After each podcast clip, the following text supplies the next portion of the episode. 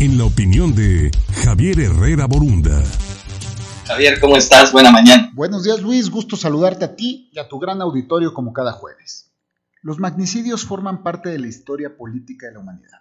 En cualquier continente, en cualquier cultura, en todo tiempo, ha habido líderes políticos que han sido asesinados. Es realmente triste, pero es desafortunadamente cierto.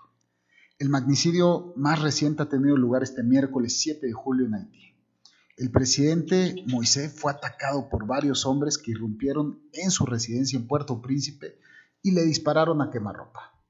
Este asesinato tiene lugar dos meses antes de la celebración de las elecciones legislativas en ese país. Haití lleva inmerso en esta crisis política desde mediados del 2018.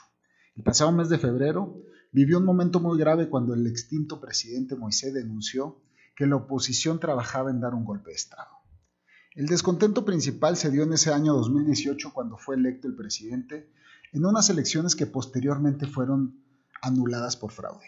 Un año después volvió a ganar las elecciones, pero en esta ocasión no tuvo el apoyo del Parlamento. Por tal motivo se ha agudizado la crisis política y ha hecho que Moisés gobernara todo este tiempo prácticamente por decreto. La comunidad internacional ha mostrado su consternación por tan lamentable hecho.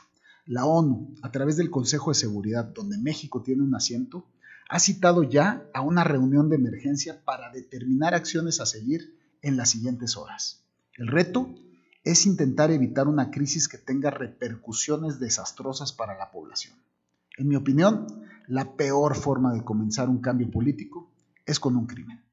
Soy Javier Herrera Borunda. Los dejo con un gran saludo. Gracias. Muchísimas gracias, Javier. Que tengas excelente jornada y bueno, por.